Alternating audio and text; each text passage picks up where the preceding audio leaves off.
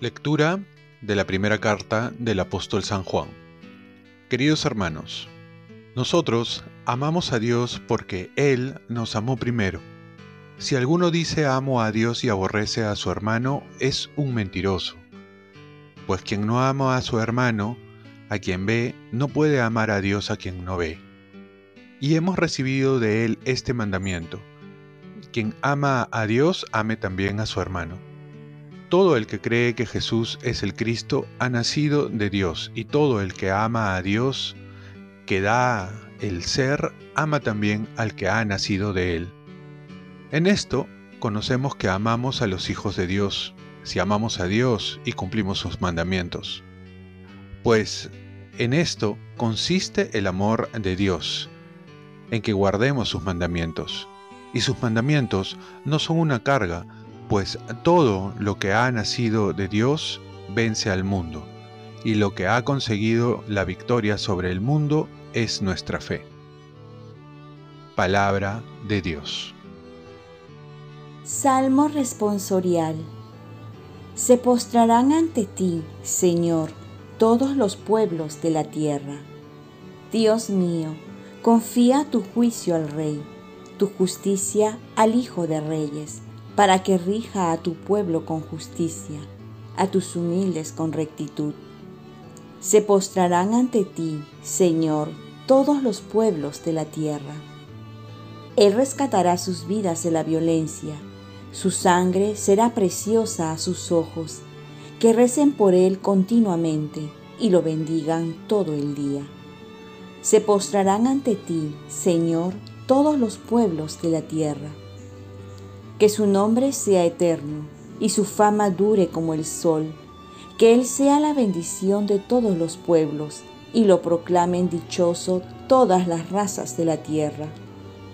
Se postrarán ante ti, Señor, todos los pueblos de la tierra. Lectura del Santo Evangelio según San Lucas. En aquel tiempo Jesús volvió a Galilea con la fuerza del Espíritu, y su fama se extendió por toda la región. Enseñaba en las sinagogas, y todos lo alababan. Fue a Nazaret, donde se había criado.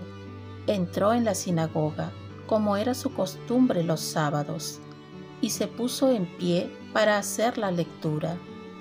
Le entregaron el libro del profeta Isaías y, desenrollándolo, encontró el pasaje donde estaba escrito, El Espíritu del Señor está sobre mí, porque Él me ha ungido, me ha enviado para anunciar el Evangelio a los pobres, para anunciar a los cautivos la libertad y a los ciegos la vista, para dar libertad a los oprimidos, para anunciar el año de gracia del Señor. Y Enrollando el libro, lo devolvió al que le ayudaba y se sentó. Todos en la sinagoga tenían los ojos fijos en él, y él se puso a decirles, Hoy se cumple esta escritura que acaban de oír. Y todos le expresaban su aprobación y se admiraban de las palabras de gracia que salían de sus labios. Palabra del Señor. Paz y bien. En todo lo que hagamos, invitemos al Espíritu de Dios. Jesús comienza su vida pública poniendo en claro su misión. Nosotros comenzamos este año nuevo y seguramente ya tenemos propósitos y proyectos a realizar. Qué necesario es saber planificar nuestra vida.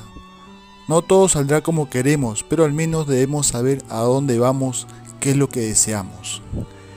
Y aquí hay un nuevo personaje, es el Espíritu Santo. Jesús comienza mencionando su misión anteponiendo al Espíritu Santo. El Espíritu del Señor está sobre mí. Qué importante es contar con el Espíritu Santo, que es quien nos inspira para las buenas obras y quien nos da la fuerza para realizarlas. Si queremos obrar conforme a la voluntad de Dios, tenemos que invitar al Espíritu del Señor para todo lo que hagamos, especialmente comenzando desde el día. La misión de Jesús está orientada a instaurar el reino de justicia y de paz, y en él estamos llamados a ser hermanos, por lo cual urge trabajar para transformar estructuras sociales, desigualdad, discriminación, corrupción, porque no responden al Evangelio. Asimismo, urge dignificar la vida de todos los hijos de Dios, especialmente los más vulnerables, es decir, los más pobres, desposeídos y marginados. Esto es lo que nos enseñó Jesucristo y lo que la iglesia predica en sus orígenes, por ejemplo, San Ambrosio manifestaba, el abrigo que cuelga sin usar en tu guardarropa pertenece a quien lo necesita. Los zapatos que se están estropeando en tu armario pertenecen al descalzo. El dinero que tú acumulas pertenece a los pobres. Años después, en tiempos contemporáneos, la iglesia, siguiendo el ejemplo de Jesús, nos habló y habla de la opción por los pobres, del OPP. Y esto ha de ser siempre. No podemos realizar proyectos, emprender grandes negocios, iniciativas, ideas si no tomamos en cuenta, si ignoramos a los hermanos que tienen más necesidad. Porque estaríamos ignorando al mismo Jesús y no tendríamos sintonía con el Espíritu Santo.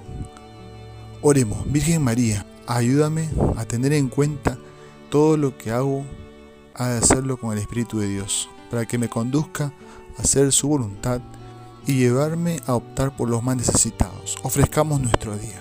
Dios Padre nuestro, yo te ofrezco toda mi jornada, en unión con el corazón de tu Hijo Jesucristo, que sigue ofreciéndose a ti en Eucaristía para la salvación del mundo. Que el Espíritu Santo sea mi guía y mi fuerza en este día para ser testigo de tu amor. Con María, la Madre del Señor y de la Iglesia, te pido por las intenciones del Papa. Con San José Obrero te encomiendo mi trabajo y mis actividades de hoy para que se haga en mí tu voluntad.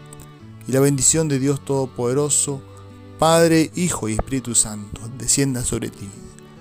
Cuenta con mis oraciones que yo cuento con las tuyas y que tengas un santo día.